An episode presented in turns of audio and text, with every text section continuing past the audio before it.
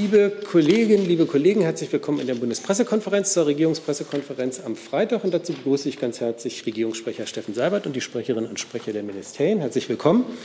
Und dann am Freitag üblich, auch nach einer Bundestagswahl, die öffentlichen Termine der Kanzlerin in der nächsten Woche. Herr Seibert, bitte. Ja, einen schönen guten Tag von mir. Ähm, ich wiederhole noch mal, was Sie schon wissen und wir schon angekündigt haben bei den Feierlichkeiten zum Tag der deutschen Einheit. An diesem Sonntag in Halle wird die Bundeskanzlerin nicht nur teilnehmen, teilnehmen wird sie beim ökumenischen Gottesdienst in der Pauluskirche ab 10 Uhr. Ähm, aber beim anschließenden Festakt in der Georg-Friedrich-Händel-Halle wird sie dann auch die Festrede halten. Am Dienstag und Mittwoch reist die Bundeskanzlerin nach Brdo in Slowenien. Dort treffen sich die Staats- und Regierungschefs der Europäischen Union am Dienstagabend zu einem informellen Treffen im Rahmen eines Arbeitsessens. Ähm, dazu hat der Präsident des Europäischen Rates Charles Michel eingeladen. Im Mittelpunkt sollen die EU-Außenbeziehungen stehen. Und am Mittwoch wird in Birdo dann der EU-Westbalkan-Gipfel abgehalten, also die 27 EU Mitgliedstaaten und die jeweiligen Staats- und Regierungschefs der sechs Partnerländer Bosnien-Herzegowina, Montenegro, Kosovo, Serbien, Nordmazedonien und Albanien. Auch da bei diesem Gipfel hält, wird der Präsident des Europäischen Rates den Vorsitz führen. Es geht darum, die europäische Perspektive des westlichen Balkans zu bekräftigen und die umfassende Unterstützung der Europäischen Union für den westlichen Balkan hervorzuheben. Im Zusammenhang mit dem westlichen Balkan möchte ich für die Bundesregierung eine positive Entwicklung von gestern erwähnen. Äh, wir begrüßen sehr, dass unter Vermittlung des EU-Sonderbeauftragten Leitschak gestern in Brüssel eine deutliche Entspannung erzielt wurde im Streit um Nummernschilder an der serbisch-kosovarischen Grenze, Autonummernschilder. Den Weg zu einer dauerhaften Lösung, den man dort in Brüssel vereinbart hat, den heißt es nun umsetzen.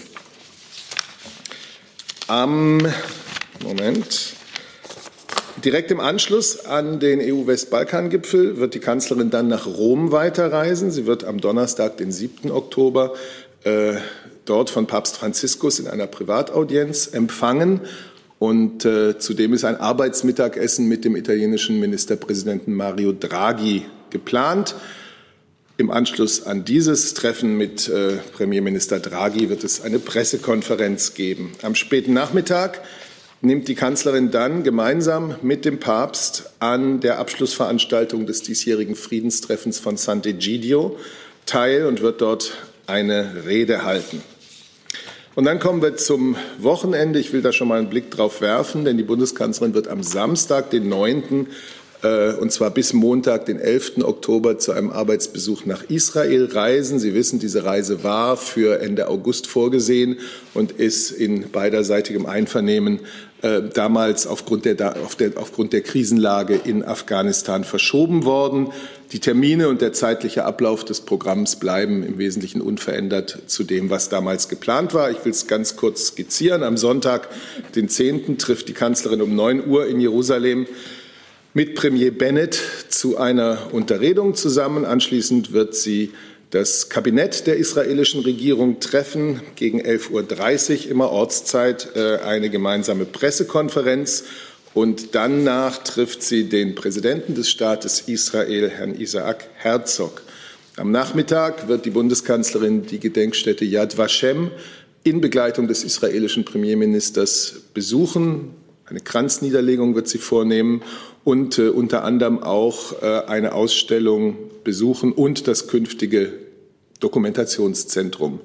Ähm, dann gibt es noch am Nachmittag äh, die Verleihung einer Ehrendoktorwürde durch, die, durch das Haifa Technion Israel Institute of Technology.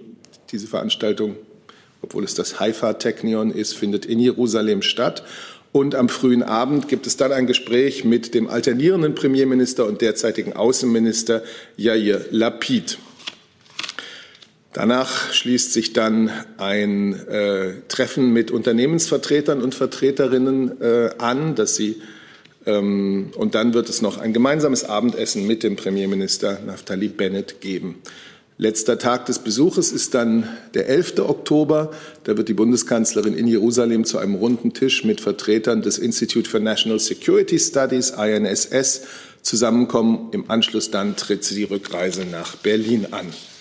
Soweit dazu. Dankeschön, Herr Seibert. Hey Leute, hier sind Thilo. Und Tyler. Jung und Naiv gibt es ja nur durch eure Unterstützung. Hier gibt es keine Werbung, außer für uns selbst. Das sagst du jetzt auch schon ein paar Jahre, ne? Ja. Aber man muss ja Aber mal es wieder darauf halt, hinweisen. Ne? Stimmt halt. Ne? Und ihr könnt uns per Banküberweisung unterstützen oder PayPal. und wie ihr das alles machen könnt, findet ihr in der Podcast-Beschreibung.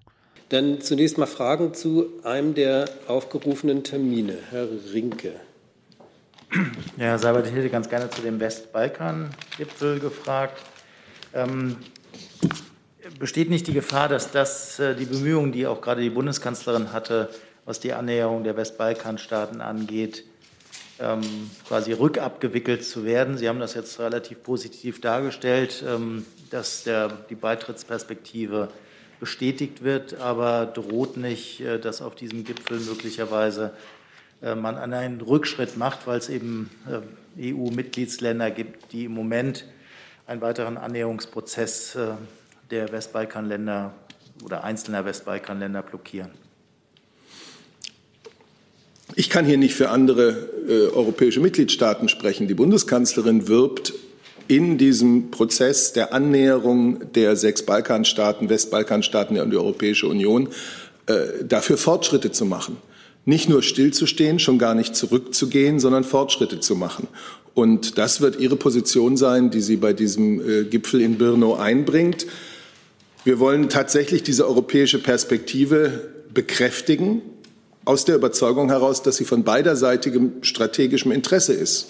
Und äh, es wird natürlich dann auch um Konkretes gehen und nicht nur um die Bekräftigung äh, der Grundlinie. Es wird um die äh, Zusammenarbeit äh, gehen. Es wird darum gehen, wie man die, die ökonomische, die sozioökonomische Erholung der Region nach der Pandemie oder ausgangs der Pandemie fördern kann. Es wird darum gehen, wie die Wirtschafts- und Investitionsoffensive, äh, die sogenannte EIP, ähm, die ja ein umfangreiches Investitionspaket enthält, umgesetzt werden kann, wie wir zu einer nachhaltigeren, digitaleren äh, Form des Wachstums in diesen Ländern kommen können.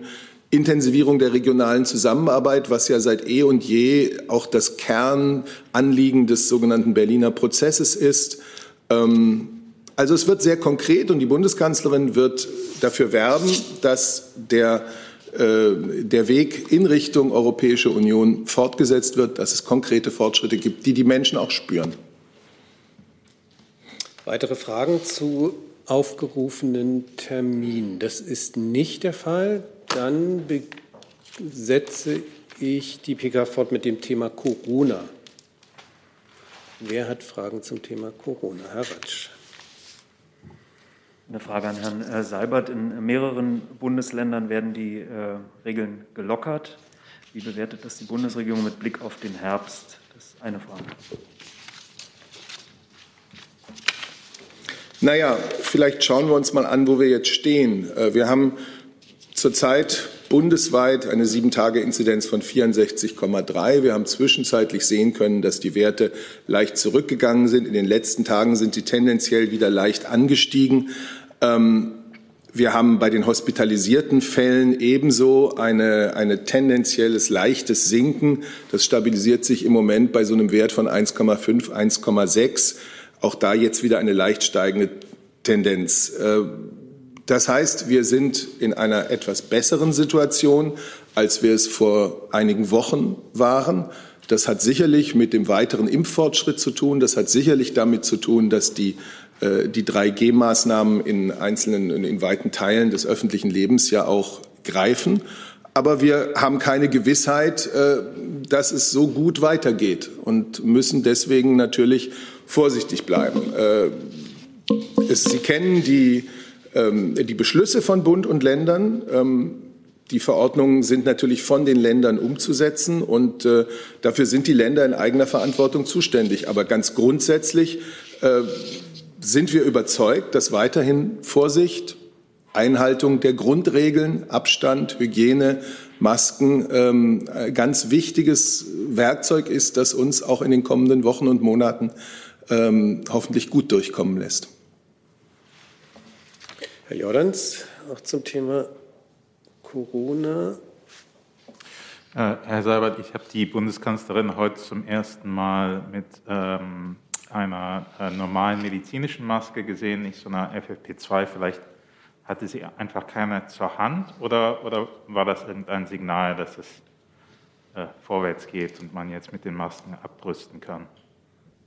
Ja, ich habe ja gerade gesagt, dass es aus unserer Sicht wichtig ist, weiter auch äh, Vorsicht walten zu lassen und die Maßnahmen, die uns allen äh, die ja relativ niedrigschwellig sind und uns allen nicht so schwer fallen, äh, um gut und gesund durch das tägliche Leben zu kommen, die Maßnahmen noch weiter aufrechtzuerhalten. Ich kann jetzt nicht sagen, welche Maske die Bundeskanzlerin heute anhat. Sie werden, anhatte. Sie werden sie sicherlich sehr oft auch mit FFP2-Masken äh, gesehen haben und sicher auch weitersehen. Dann hatte ich Herrn Rinke noch zum Thema Corona. Ja, eine Frage ans Gesundheitsministerium. Ähm, Herr Seibert hat ja eben darauf verwiesen, dass die Zahlen im Moment gerade wieder ansteigen. Ich hätte ganz gerne gewusst, ob Sie dafür eine Erklärung liefern können. Also es gab ja vorher Erklärungsversuche, warum die Zahlen runtergehen. Warum scheint sich dieser Trend jetzt umzukehren? Ja, ich glaube, da gilt nach wie vor das, was wir in, äh, im Laufe der Pandemie alle gemeinsam gelernt haben. Ähm, mehr Aufenthalt in Innenräumen, das Wetter wird äh, möglicherweise schlechter. Ähm, das, das kommen viele Faktoren hinzu. Ähm, insgesamt muss man sagen, wir sind da tatsächlich auf einem sehr stabilen Niveau und ich glaube, das ist auch einfach mal die Gelegenheit, ähm, an den großen Teil der Bevölkerung auch mal einen Dank auszusprechen, dass sich alle Mitbürgerinnen und Mitbürger so akribisch an die ähm, ja, AHA-Regeln etc. gehalten haben. Aber Entschuldigung, wenn ich nochmal nachfrage, ein bisschen spezifischer. Bis auf das schlechte Wetter können Sie es nicht machen, ähm, denn so schlecht war das Wetter jetzt gar nicht gewesen. Also ist es die abnehmende Anzahl von Tests, die durchgeführt werden, ähm, die erwähnten Lockerungen in einzelnen Bundesländern? Woran kann das liegen? Ja, das RKI versucht ja auch immer ähm, Erklärungen dafür zu geben. Ich guck mal, der, der aktuelle Wochenbericht, da gab es, glaube ich, auch Aussagen dazu. Ähm, da war eben die, ähm, der Hinweis auf die äh, relativ milde Wetterlage. Wir haben die, die 2G, 3G-Regeln äh, seit geraumer Zeit. Wir haben ja inzwischen auch eine recht gute Impfquote. All das führt natürlich dazu, dass wir ähm, ein, ein relativ geringes äh, Ansteigen jetzt erleben, was hoffentlich so bleibt. Weil vielleicht noch äh, als Ergänzung dazu, wir hatten ja eine ähnliche Entwicklung auch im letzten Jahr, dass es ähm, erst ein Abflachen gab und dann wieder einen Anstieg zum Herbst-Winter hin. Und man muss davon ausgehen, dass das in diesem Jahr auch so stattfinden wird. Weitere Fragen zu Corona? Herr Ratsch, danach Herr Rinke nochmal. Nochmal eine Frage an Herrn äh, Seibert. Das Verkehrsministerium hat jetzt mitgeteilt, die Einführung äh, der 3G-Regel in Fernzügen ist nach Abstimmung in der Regierung äh, weder rechtlich möglich noch praktikabel. Die Kanzlerin hatte sich ja dafür eingesetzt. Wie bewertet sie das? Ja, also ich greife jetzt mal auf, wo wir gerade auch waren im Zusammenhang mit Corona. Wir haben jetzt äh, dank der Impffortschritte, dank der 3G-Maßnahmen in vielen Bereichen des Lebens in letzter Zeit eine gewisse Stabilisierung der Corona-Zahlen äh, auf etwas niedrigerem Niveau erreicht, auch wenn wir ja gerade darüber gesprochen haben, es gibt jetzt wieder einige Tage des Anstiegs. Und so kann ich sagen, dass die Bundesregierung beim derzeitigen Stand der Pandemie diese Maßnahme 3G in Fernzügen derzeit nicht weiter verfolgt. Die Stellungnahmen der Ministerien liegen nun ja vor. Falls sich im Herbst, Winter eine deutliche Verschlechterung ähm, der Pandemielage ergäbe, wäre es natürlich die Verantwortung der Bundesregierung, dieser oder der Nachfolgebundesregierung wieder über mögliche wirksame Maßnahmen nachzudenken. Herr Rinke. Genau dazu wollte ich auch nachfragen. Ähm, ich verstehe noch nicht, Herr Seibert, wie das zusammenpasst, wenn man einerseits nach Prüfungen ähm, gemeinsam offenbar zwischen Ministerien äh, der Meinung ist, dass es nicht durchführbar ist als Maßnahme obwohl es ursprünglich mal angestrebt war. Wieso kann man dann, äh, wenn die Lage wieder schlechter wird, äh, doch wieder darauf zurückkommen? Gut, wir hatten ja, als die äh, Diskussion hier in Deutschland begann, auch schon darauf verwiesen, dass es Länder gibt, in denen es durchführbar ist und durchgeführt wird. Äh, die Ministerien haben jetzt die tatsächlich ja äh, wichtigen rechtlichen und technischen Detailfragen geprüft und haben ihr Ergebnis vorgelegt. Nichtsdest und deswegen verfolgen wir das jetzt nicht weiter. Aber wir werden, in, wenn wir in eine Situation kommen, mit wesentlich höheren Inzidenzzahlen wieder umgehen zu müssen, möglicherweise auch wieder viel, viel mehr Menschen in den Krankenhäusern, dann ist es die Verantwortung einer Bundesregierung zu prüfen, was noch zusätzlich geht. Mehr sage ich ja gar nicht. Ähm, und dann wird man einzelne Maßnahmen abwägen müssen. Dann habe ich noch eine Frage von äh, Herrn Reitschuster an das Gesundheitsministerium. Der US-Pharmakonzern Pfizer hat erste klinische Studien mit einem mRNA-Impfstoff gegen Grippe gestartet. Wie steht die Bundesregierung zum Einsatz dieser Technologie bei Grippeimpfungen? Also ich glaube, man kann sagen, dass die mRNA-Impfstoffe jetzt in Bezug auf die Corona-Pandemie uns sehr, sehr gut geholfen haben und uns auch sehr schnell eine Möglichkeit gegeben haben, die Pandemie insgesamt in den Griff zu bekommen, sollten zukünftig äh, auch für andere ähm, Viren entsprechende Impfstoffe zur Verfügung stehen, die gut und zugelassen sind, dann kann man das nur begrüßen. Weitere Fragen zum Thema Corona? Das ist nicht der Fall. Da muss ich noch mal zurückkommen zu den Terminen, weil ich eine Frage übersehen hatte, und zwar von Thomas Nehls. Da geht es noch mal um die Israelreise. Ähm, er fragt Sie, Herr Seibert, warum kein Abschied vielleicht als Geste der Hoffnung von der palästinensischen Seite? Schließlich wurde diese Beziehung sogar in Form von Regierungsgesprächen von Bundeskanzlerin Merkel jahrelang hervorgehoben. Also dieses ist nun eine Reise zur Regierung des Staates Israel und über andere Kontakte zu anderen Politikern und äh, Regierungen in der Region kann ich jetzt hier in dem Zusammenhang nicht berichten. Dann kommen wir zu anderen Themen im Saal. Frau Jen. Ähm, ja, eine Frage zum Thema Energiepreise. Ähm, wie äh, beurteilt äh, die Bundesregierung die Entwicklung der Energiepreise und gibt es da eventuell auch Gespräche äh, mit Russland mit Blick auf ähm, eine Erhöhung der Gaslieferungen für die Wintermonate?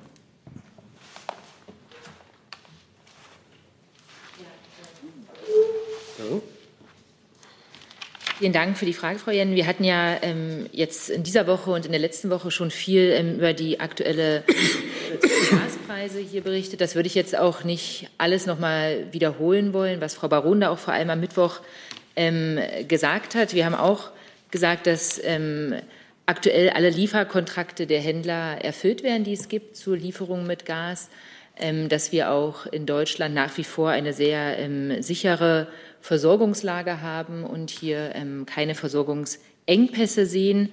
Insofern ähm, ist das der aktuelle Stand, den wir auch in den letzten Tagen schon berichtet haben. Und ähm, das ist das, was ich jetzt dazu aktuell sagen kann. Weitere Fragen zum Energiethema? Herr Ratsch. Ich würde das mal generell auf die Inflationsrate äh, vielleicht noch mal ausweiten. Wie bewertet das denn die Bundesregierung und äh, worauf müssen sich die Bürger da einstellen? Noch was kommt da noch? Ja, ich weiß nicht, ob das Finanz- oder das Wirtschaftsministerium sich dazu zunächst mal äußern möchte.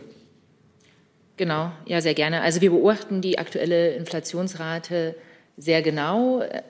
Ohne Frage sind ja die Zahlen, die jetzt auch veröffentlicht wurden, die ganz aktuellen Zahlen, schon eine erhebliche Preissteigerung. Deshalb haben wir das, wie auch in den letzten Monaten, sehr genau im Blick dürfen aber auch nicht vergessen, dass es hier vor allem auch um eine Reihe von Sondereffekten geht, die die Inflationszahlen jetzt auch erhöhen.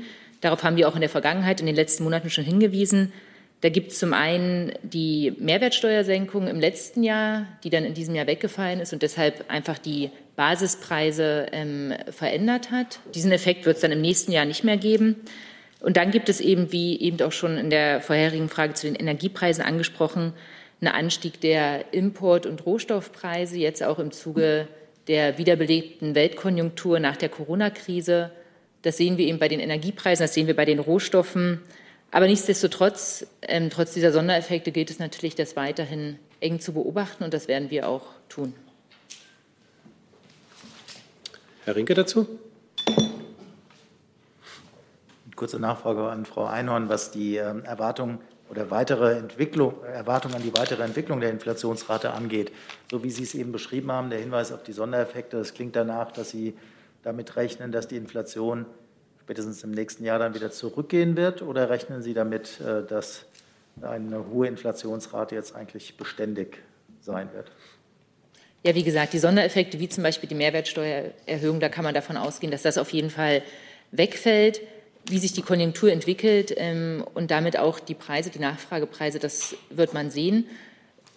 Wir können jetzt keine Prognose abgeben für die, für die weitere Inflation, werden das aber sehr eng beobachten und werden ja auch im Herbst ähm, unsere Herbstprognose ähm, hier vorstellen im Oktober und insofern auch dort nochmal auf die wirtschaftliche Lage und auf unsere Projektionen ähm, eingehen und Stellung beziehen.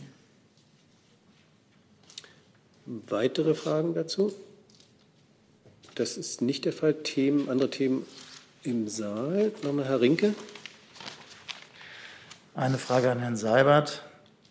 Es ist äh, diese ID-Wallet, also diese App für elektronische Identitätsnachweise gestoppt worden. Ähm, ist das äh, ein entscheidender Rückschlag für die Digitalisierungsoffensive, die die Bundesregierung ja eigentlich vorhatte und gestartet hat? Und vielleicht können Sie uns noch mal die Gründe dafür nennen. Ja, ähm, ich will es vielleicht ein bisschen, weil nicht jeder sich mit dem Thema so befasst hat, ein bisschen noch mal in den Raum stellen, was das eigentlich ist, dieses wirklich wichtige Projekt.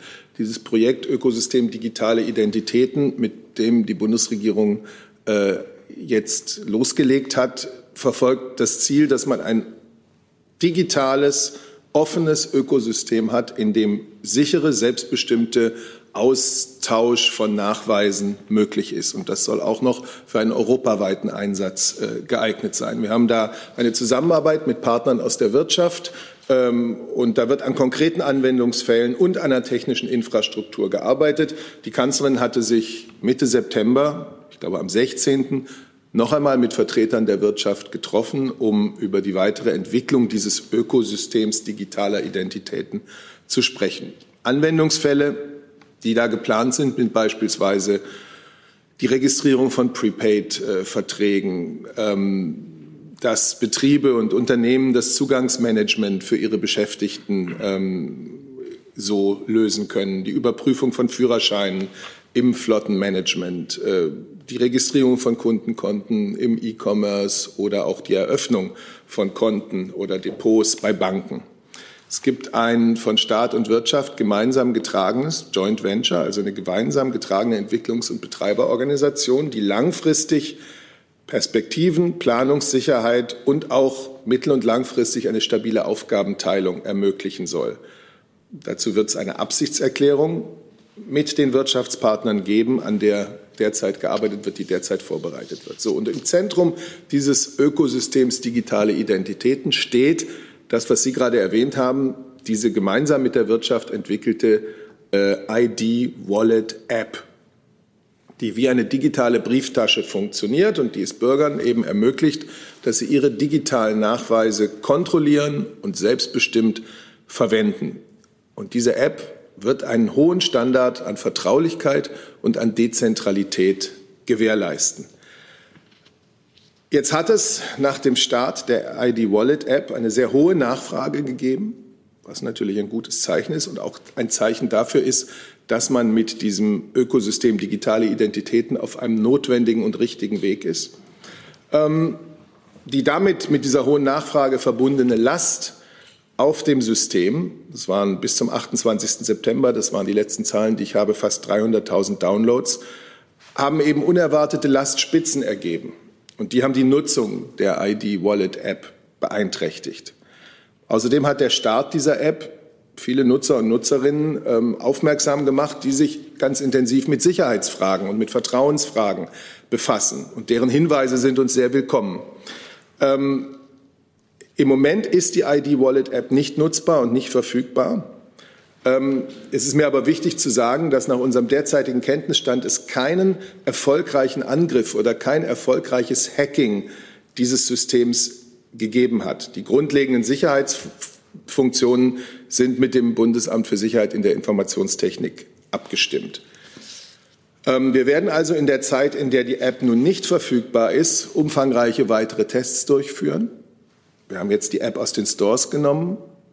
Der Relaunch wird vorbereitet mit einer verbesserten Performance. Und die soll dann auch gleich verbunden werden mit den ohnehin schon geplanten Neuerungen in der Nutzerführung. Also optimiertes Design und in einigen Wochen wird die ID Wallet App wieder in den App Stores verfügbar sein. Zusatz?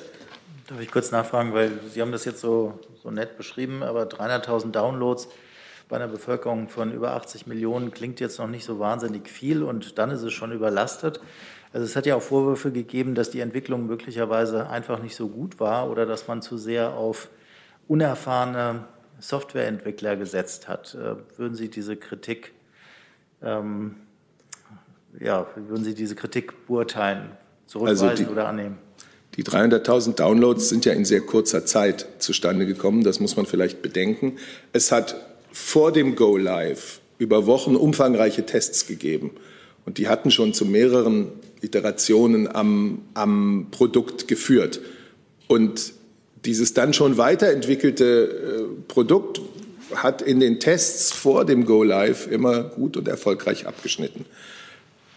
Jetzt ist klar, um das System auf höhere Nutzlasten auszulegen und eben auch den Sicherheitshinweisen, die wir bekommen haben, nachzugehen, werden wir jetzt in den nächsten Wochen zusätzliche ganz umfangreiche Tests und Entwicklungen durchführen. Und das ist eben die Zeit, in der die Wallet-App nicht nutzbar, nicht verfügbar ist. Aber der Relaunch wird mit einer verbesserten Performance vorbereitet und in einigen Wochen wird die App in den App Stores wieder verfügbar sein. Weitere Fragen zu diesem Thema? Das ist nicht der Fall. Dann habe ich eine Frage von Herrn Valassopoulos ans Auswärtige Amt. Wie bewerten Sie das neue Militärabkommen zwischen Griechenland und Frankreich? Da würde ich gerne die Antwort noch drauf nachreichen. Okay. Weitere Fragen zu anderen Themen im Saal? Herr Rinke? Ja, nochmal eine Frage an Herrn Seibert, und zwar zu dem Ablauf der Bundestagswahl und äh, der Lokalwahlen hier in Berlin. Es hat ja jetzt in den letzten Tagen immer wieder Berichte über Unregelmäßigkeiten gegeben, die sich ja, wenn man den Berichten folgt, mittlerweile auf mehrere tausend Fälle äh, beziehen. Deswegen hätte ich ganz gerne gewusst, ob Sie einerseits ähm, ja auch den Ruf des Landes äh, durch diese Entwicklung hier in Berlin gefährdet sehen und möglicherweise auch aus Sicht der Bundesregierung darauf dringen, ähm, dass die Wahl hier in Berlin zumindest wiederholt wird. Also man kann jeden Berliner Wähler und jede Berliner Wählerin verstehen, die sich am Sonntag gewundert haben, wie es in einzelnen Wahllokalen zuging, die sich zum Teil auch massiv geärgert haben, dass Stimmzettel fehlten und was alles noch berichtet worden ist. Und dass sich daraus dringende Fragen ergeben, das ist auch klar. Ich bin nun als Sprecher der Bundesregierung äh, nicht in der Rolle, die Antworten auf diese Fragen zu geben. Ich hatte Ihnen am Mittwoch schon gesagt, dass der Bundeswahlleiter von der Landeswahlleitung hier in Berlin einen detaillierten Bericht angefordert hat. Und der wird natürlich aus, äh, sein. Es ist die Verantwortung der zuständigen Berliner Stellen und Verantwortlichen, äh, das, was geschehen ist, ganz klar aufzuarbeiten. Und äh, zum Ansehensverlust Deutschlands, darauf zählte die Frage ja. Das ist jedermanns äh, Betrachtung überlassen. Man kann bessere Werbung für sich machen. Weitere Fragen dazu? Herr Jordans, neues Thema. Ich möchte aber auch darauf verweisen, und das ist, glaube ich, jetzt um die Perspektive nicht zu verlieren, ähm, auch wichtig, was der Bundestag, Bundeswahlleiter über den Ablauf der Wahlen in ganz Deutschland äh, gesagt hat. Also nochmal, gibt es dazu noch Nachfragen? Das ist nicht der Fall. Herr Jordans? Ja, ich hätte eine äh, Frage zur ähm, Migration in, in, die EU rein. Kommt auch so ein bisschen auf ähm, den Termin äh, zurück, den Sie angekündigt haben für Dienstag, dieses informelle Treffen ähm, es gibt äh, inzwischen vielfach Berichte darüber, dass also Migranten an der polnisch-belarussischen Grenze doch sehr harsch behandelt werden von beiden Seiten, teilweise da ähm, tagelang in, äh, im Niemandsland festgehalten werden bei, bei eisigen Temperaturen. Ich wollte wissen, ob die Bundesregierung da im Austausch ähm, mit den betroffenen äh, Regierungen ist, um sicherzustellen, dass ähm, zumindest die humanitäre Situation dieser Migranten ähm, ja, dass die nicht verschlimmert wird, äh, wenn es jetzt wieder weiter kälter wird. Ja, ich glaube, das Erste, was man dazu sagen muss, noch einmal dazu sagen muss, ist, äh, dass der weißrussische Herrscher, Herr Lukaschenko, Flüchtlinge und Migranten instrumentalisiert. Und das ist völlig inakzeptabel. Und gleichzeitig muss auch effektiver Grenzschutz immer Humanität und geltendes Recht wahren. Aus der Sicht der Bundesregierung kommt es in erster Linie darauf an, dass die Menschen, die jetzt an der Grenze sind, die Schutzsuchenden, dass die zügig die notwendige Unterstützung bekommen, gerade jetzt bei sinkenden Temperaturen, dass sie Kleidung, Lebensmittel, erforderliche Medikamente äh, bekommen können. Also es müssen schnell humane Lösungen für diese Menschen gefunden werden. Aber die müssen natürlich auch im, Eingang, im Einklang mit europäischem und internationalem Recht stehen und mit den europäischen Werten. Ähm, es ist auch wichtig, dass von polnischer Seite transparent gehandelt wird. Die europäische Innenkommissarin Frau Johansen hat sich ja gestern mit dem polnischen Innenminister ähm, über die Situation in der Grenzregion äh, in Warschau ausgetauscht. Zusatz? Nachfrage. Ähm, hat sich denn die Bundesregierung schon äh, mit den zwei Regierungen speziell zu dem Thema ausgetauscht? Oder ist das eine EU-Sache?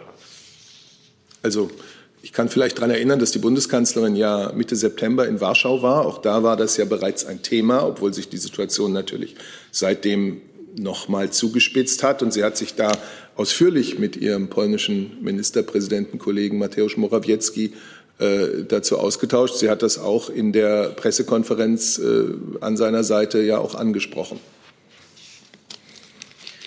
Weitere Fragen dazu? Dann habe ich noch online zwei Fragen zu rt.de, einmal vom Herrn Warbeck, dann noch von Herrn Reitschuster. Ich verlese, ein Großteil der deutschen Medien haben die Zensurmaßnahmen von YouTube gegen rt.de begrüßt. Wie bewertet die Bundesregierung diese massive Unterstützung von Zensurmaßnahmen durch die deutschen Medien gegen den Auslandssender eines Partnerlandes wie Russland? Ich habe mich am Mittwoch ausführlich dazu geäußert äh, und habe dem heute nichts hinzuzufügen, weil es auch keinen neuen Sachstand gibt. Herr Reitschuster fragt an Sie, Herr Seibert, die Bundesregierung betont, YouTube sei ein Privatunternehmen und mit Sperrungen dort habe sie nichts zu tun. Aber wenn sie so sehr für Pressefreiheit ist, wie sie immer sagt, warum könnte sie dann nicht öffentlich klar ein Zeichen setzen und etwa ihre Besorgnis über YouTubes Zensurpolitik äußern?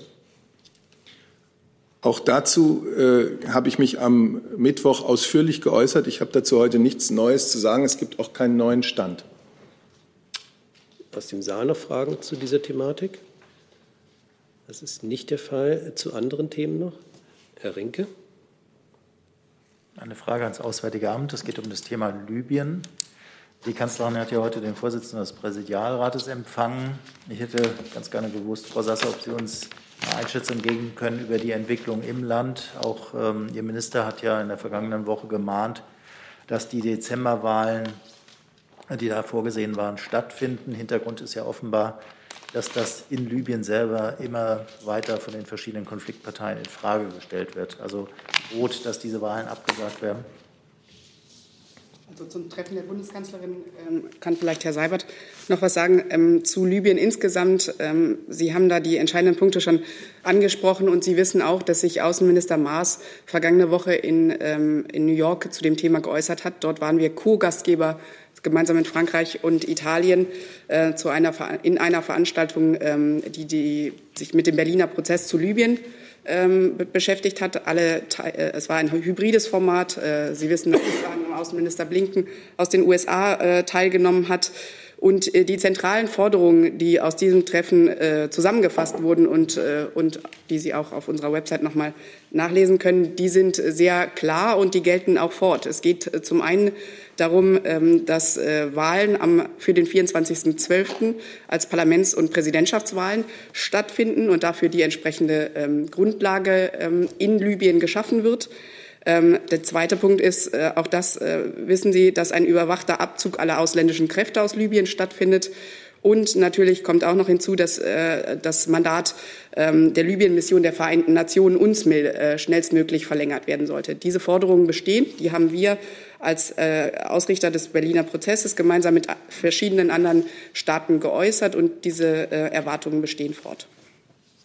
Genau, wenn, wenn ich noch dazu schicken äh, direkt danach gefragt, Herr Seibert, woher.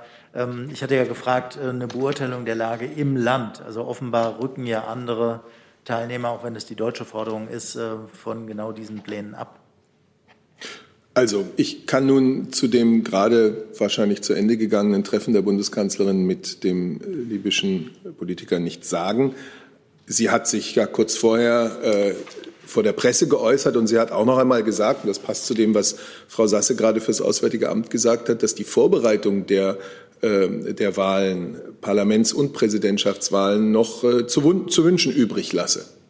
Ansonsten hat sie davon gesprochen, dass wir, und auch das ist gerade erwähnt worden, über den Abzug ausländischer Söldner sprechen müssen.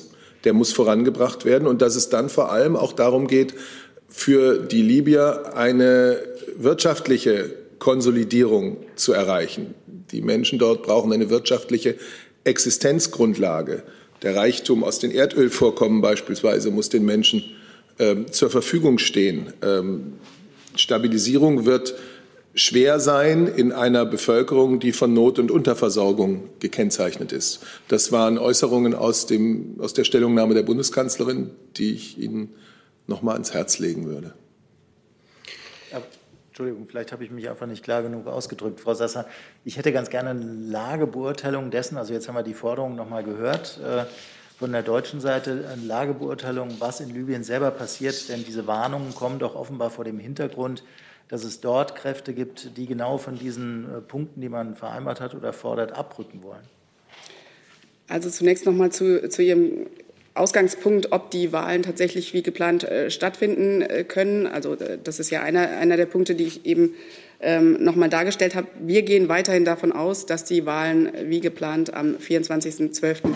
stattfinden können. Das haben auch alle ähm, Akteure bei dem Treffen in New York noch mal ähm, ähm betont, dass es äh, oder sich hinter diese allgemeine Erwartung gestellt. Wir an dem Treffen haben auch hat auch die libysche Regierung teilgenommen, wie Sie wissen. Und äh, wir befinden uns in Gesprächen mit der libyschen Regierung auch zu der Lage vor Ort. Es hilft aber, es bringt jetzt an dieser Stelle nichts, einzelne Entwicklungen in Libyen selber ähm, zu, äh, zu kommentieren von der Seitenlinie. Es geht insgesamt darum, dass in Libyen Fortschritte gemacht werden.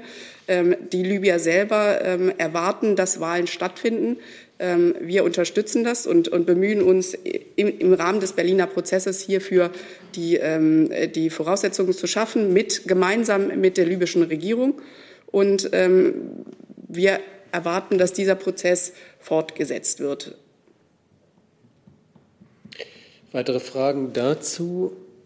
Das ist nicht der Fall. Hey Leute, Thilo hier. Unsere naive Arbeit in der Bundespressekonferenz und unsere wöchentlichen Interviews, die sind nur möglich, weil ihr uns finanziell unterstützt. Und damit das so bleibt, bitten wir euch, uns entweder per Banküberweisung oder PayPal zu unterstützen. Weitere Infos findet ihr in der Podcast-Beschreibung. Danke dafür. Dann Frau Jen mit dem letzten neuen Thema für heute.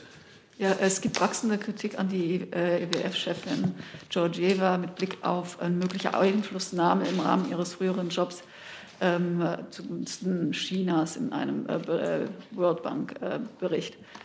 Äh, ähm, steht die Bundesregierung weiterhin hinter der IWF-Chefin? Würde ich vielleicht das Bundesfinanzministerium mal bitten, sich dazu zu äußern.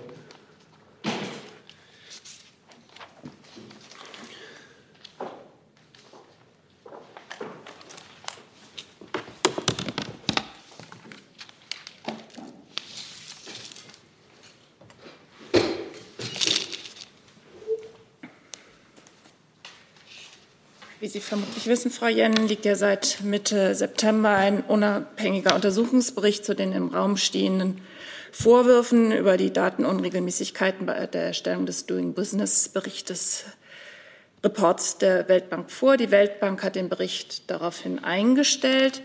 Als Anteilseigner der Weltbank setzt sich Deutschland immer für völlige Offenheit und Transparenz bei der Aufklärung des Sachverhalts ein und unterstützt die unabhängigen Untersuchungen. Jetzt ist es entscheidend, dass seitens des Managements der Weltbank alle erforderlichen Schritte wahrgenommen werden, damit solche Manipulationen in Zukunft ausgeschlossen werden können. Das beantwortet jetzt nicht meine Frage, ob die Bundesregierung weiterhin hinter der IWF-Chefin in dem Posten steht. Die Bundesregierung ähm, wird äh, den ähm, Anhörungen, die jetzt im Moment beim IWF laufen, wie Sie wissen, da ist äh, Frau Georg, war jetzt ja IWF-Chefin, ähm, da in dieser ähm, Funktion wird sie im Moment, ähm, kriegt sie Gelegenheit zur Stellungnahme seitens des IWFs, dem wird Deutschland hier nicht vorweggreifen. Gibt es weitere Fragen zu diesem Thema? Das ist dazu? Rinke? Dann möchte ich auch noch mal nachfragen. Also, Frau Bogatzki, die Bundesregierung greift diesen Bericht nicht vor. Ist denn äh, die Bundesregierung ansonsten mit der Amtsführung der IWF-Chefin zufrieden? Ähm, ich habe zu dem Thema gesagt, was ich sagen kann an dieser Stelle. Weitere Nachfragen? Das ist nicht der Fall. Dann sind wir für heute durch. Ich bedanke mich ganz herzlich für die Aufmerksamkeit, fürs Kommen und wünsche ein schönes Wochenende.